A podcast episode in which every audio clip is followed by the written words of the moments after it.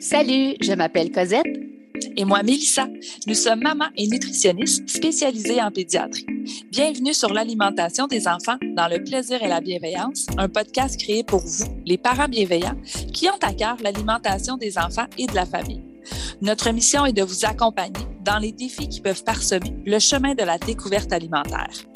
Seul ou en compagnie d'invités, nous partagerons trucs et conseils pratiques à déguster tout en étant sur la route en train de plier une brassée ou en relaxant avec un bon café réchauffé. Avec nous, vous comprendrez le pourquoi du comment pour vous donner ou redonner confiance en vos approches parfaitement imparfaites pour permettre à vos enfants de devenir des mangeurs heureux, compétents, curieux, intuitifs et bien dans leur corps, une bouchée à la fois, dans le plaisir et la bienveillance. Bonne écoute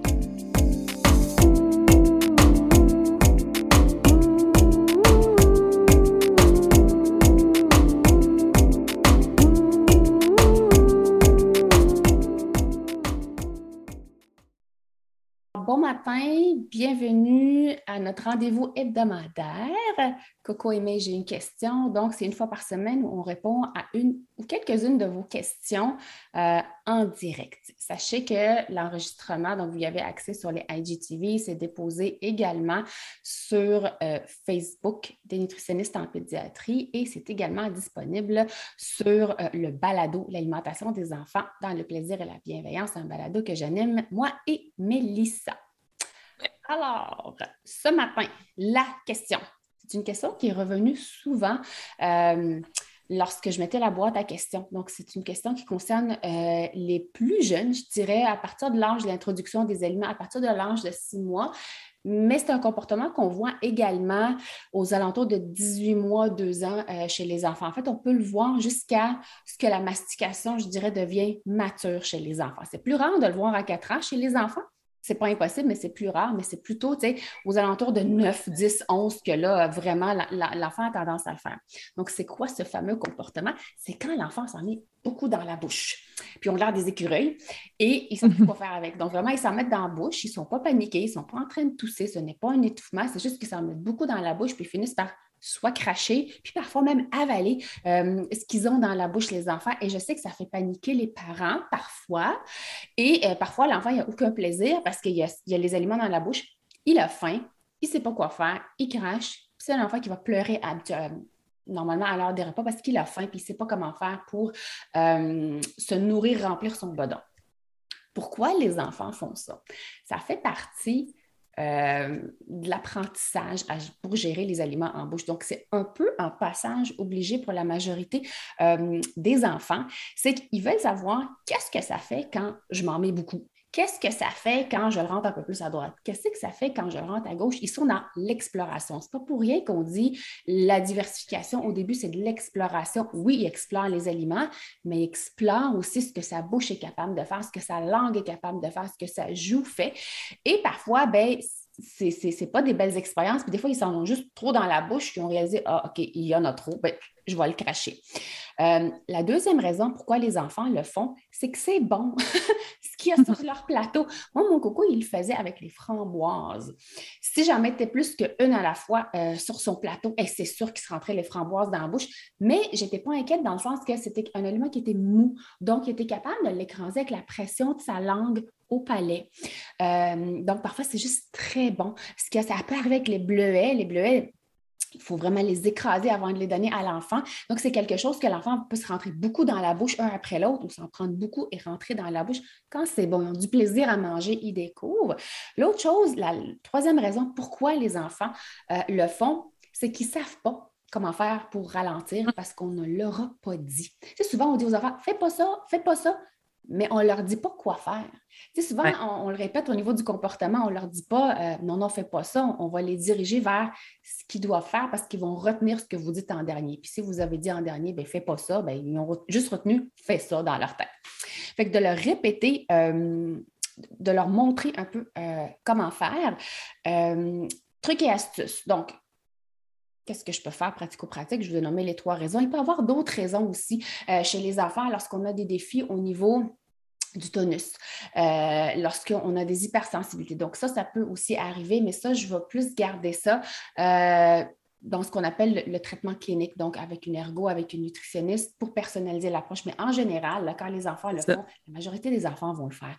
Qu'est-ce que je peux faire? Euh, si je remarque que mon enfant a tendance à s'en mettre beaucoup dans la bouche? Donc, je vais vous donner quatre trucs aujourd'hui, puis je vais vous annoncer quelque chose à la fin de ce, de ce live. La première des choses, il faut préparer la bouche à recevoir autre chose que du lait. Préparer la bouche à manger, je dois la réveiller. Comment je réveille la bouche d'un enfant? Une des stratégies qu'on peut faire, c'est de la brosser.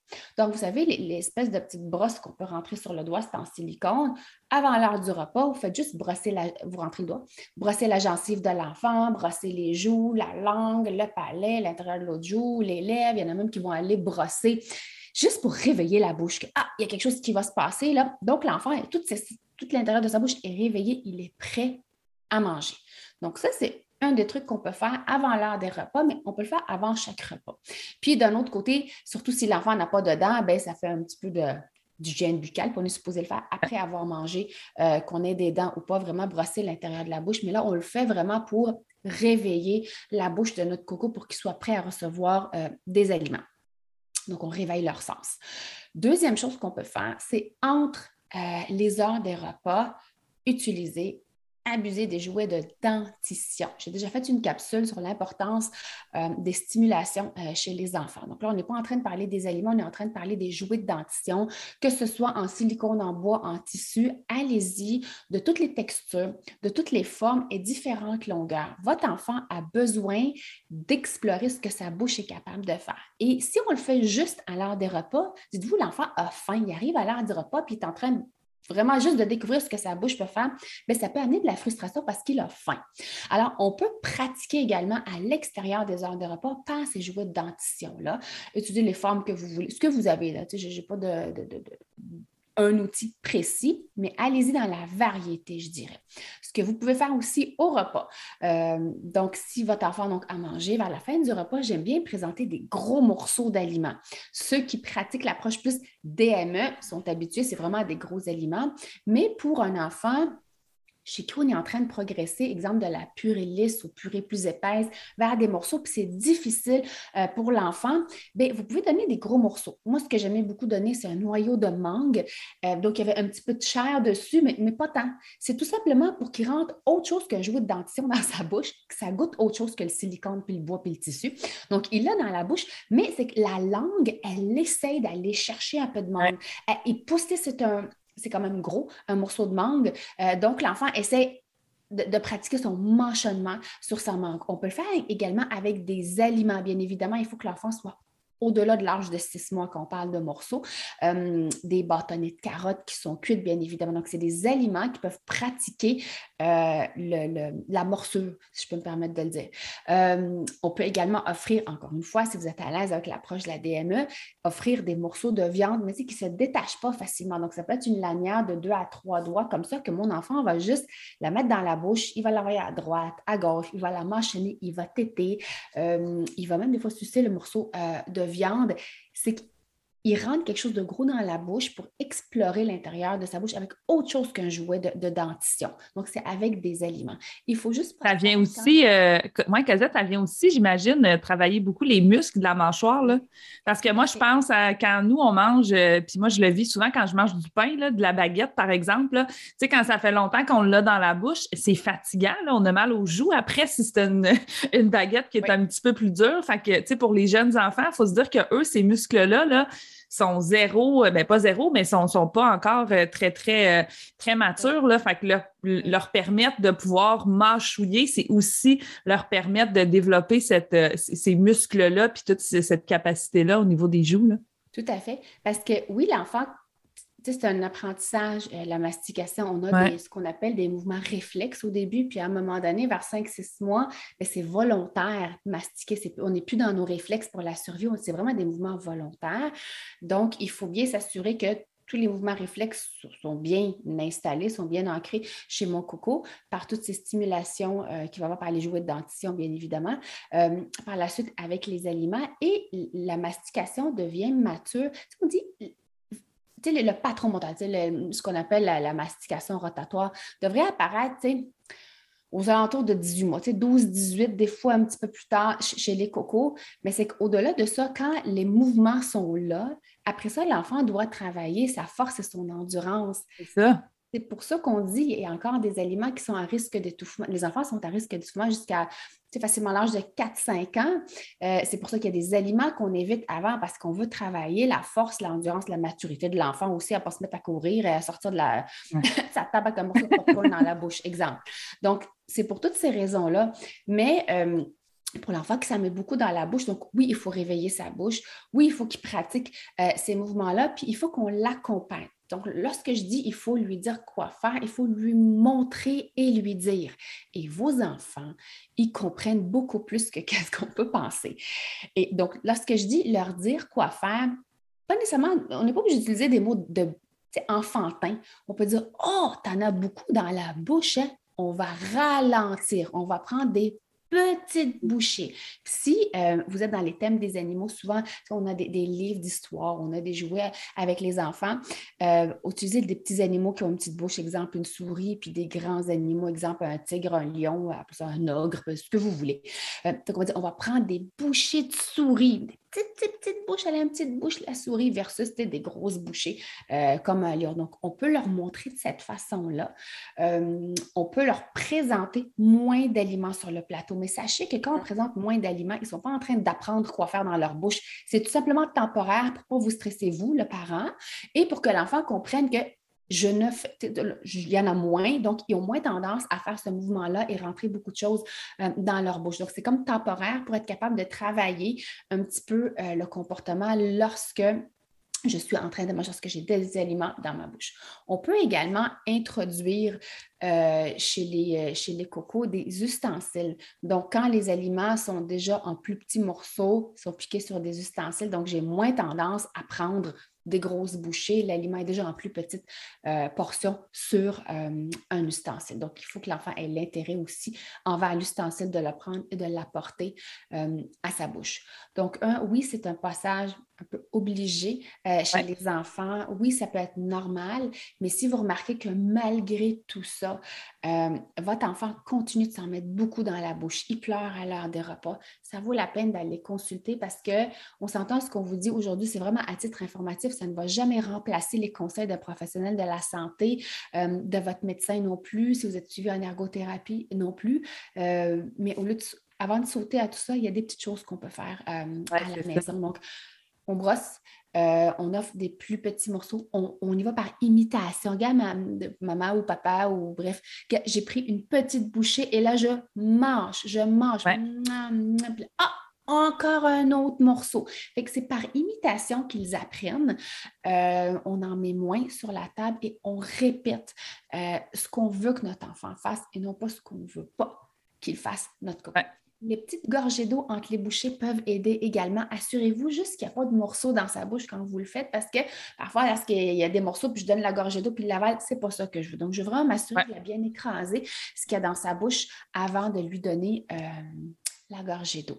Alors, euh, moi, je n'ai pas vu de questions. Est-ce que toi, tu en as vu, Mélissa? Non, il n'y avait pas de questions non plus. J'ai juste euh, Lynn euh, Pépin sur Facebook qui dit bonjour à Cosette. ah, Lynn, c'est une infirmière avec qui je travaillais à Maison. Ah, bien bonjour. Allô, ma belle Lynn. Ah, que je, ben, je pense que oui, je pense que ce qu'il faut retenir de ce que tu nous as parlé, c'est que, puis on vous le répète souvent, mais tu sais, apprendre à manger, c'est beaucoup plus qu'apprendre à aimer des aliments. Là, c'est vraiment tout un apprentissage. Puis justement, les textures aussi, là, euh, donc, euh, de venir normaliser certaines réactions, certaines. Euh, certaines situations que vous allez vivre avec vos enfants. Puis en effet, là, au-delà de ça, si on a plus d'inquiétude, ben là, à ce moment-là, ça peut valoir la peine d'aller euh, consulter, des fois pour se faire rassurer ou justement d'avoir des autres petits conseils plus personnalisés. Là, euh, là j'ai Claire sur Instagram qui dit Mon enfant réclame souvent de l'eau pendant le repas. Est-ce problématique?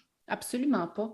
Pas du tout. Puis, je vous dirais, mettez de l'eau si vous êtes capable de l'eau froide. Tu sais, quand j'ai dit au début, réveiller la bouche, réveiller ah, de l'eau froide, ça vient vraiment réveiller euh, l'essence dans la bouche euh, de l'enfant. Dites-vous, c'est un travail d'équipe entre les lèvres, la langue, les joues. Tu sais, si la joue est molle et pas réveillée, ben l'enfant va devoir mettre beaucoup d'aliments dans la joue, pour un elle va s'étirer pour qu'il dise ah, Mon Dieu, j'ai des choses dans ma joue. il ne les sentait pas, probablement. Donc, réveiller, vraiment brosser les dents, de l'eau froide.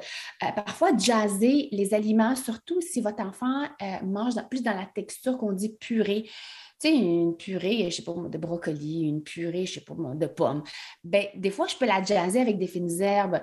Euh, je peux mettre, je sais pas, du brocoli, je peux mettre, je sais pas, du basilic dessus. Je peux mettre euh, sur la compote de pommes, je peux mettre de la cannelle. Juste réveiller euh, un petit peu l'essence des enfants par la température des aliments, par le brossage et par le goût, donc la saveur des aliments pour que, oups, hey, mon Dieu, j'ai quelque chose sur ma gencive, hey, mon Dieu, j'ai quelque chose collé à mon palais juste pour que l'enfant ait conscience de ce qui se passe dans sa bouche et pour que ce travail d'équipe euh, entre ses lèvres, sa langue et sa joue euh, vienne vraiment s'imbriquer et travailler ensemble. Alors, ce que je voulais vous dire, on a... oui. Ah, ben on a deux autres questions. Tu veux-tu qu'on les fasse?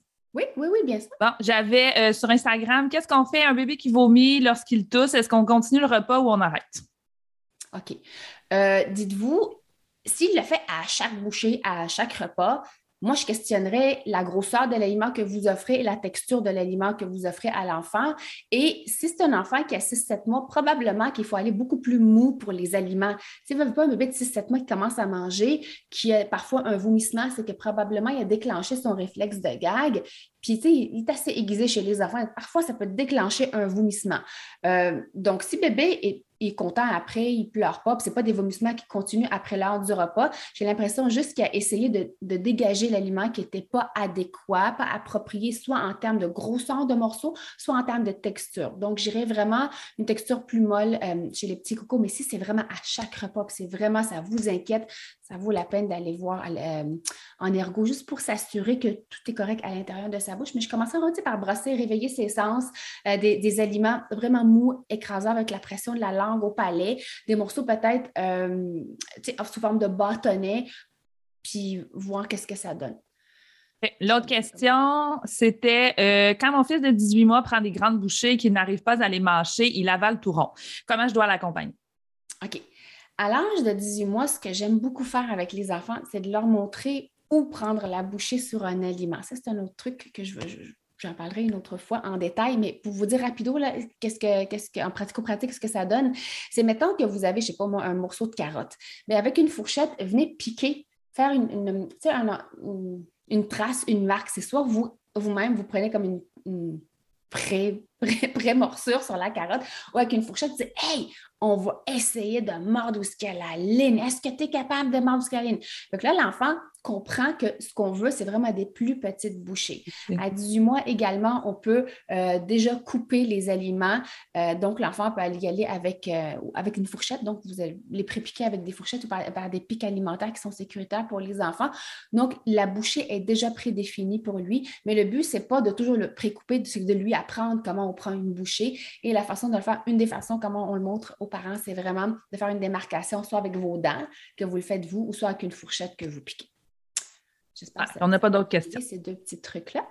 Alors, tout ça pour vous dire que oui, je reçois énormément de questions sur euh, les défis des enfants qui apprennent à manger, donc de 6 à 18 mois, peut-être même des fois à 24 mois.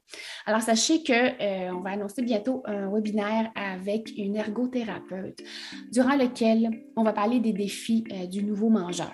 Alors, c'est quelque chose qui vous intéresse, restez à l'affût, c'est quelque chose qu'on va annoncer très, très bientôt. Et si jamais vous avez des questions, euh, vous avez des inquiétudes en lien avec l'introduction des aliments, avec la progression dans les textures ou la progression vers euh, une mastication plus mature chez votre coco, n'hésitez pas, envoyez-moi les questions soit en privé, par courriel. Ici, il n'y a pas de souci, on les prend en note.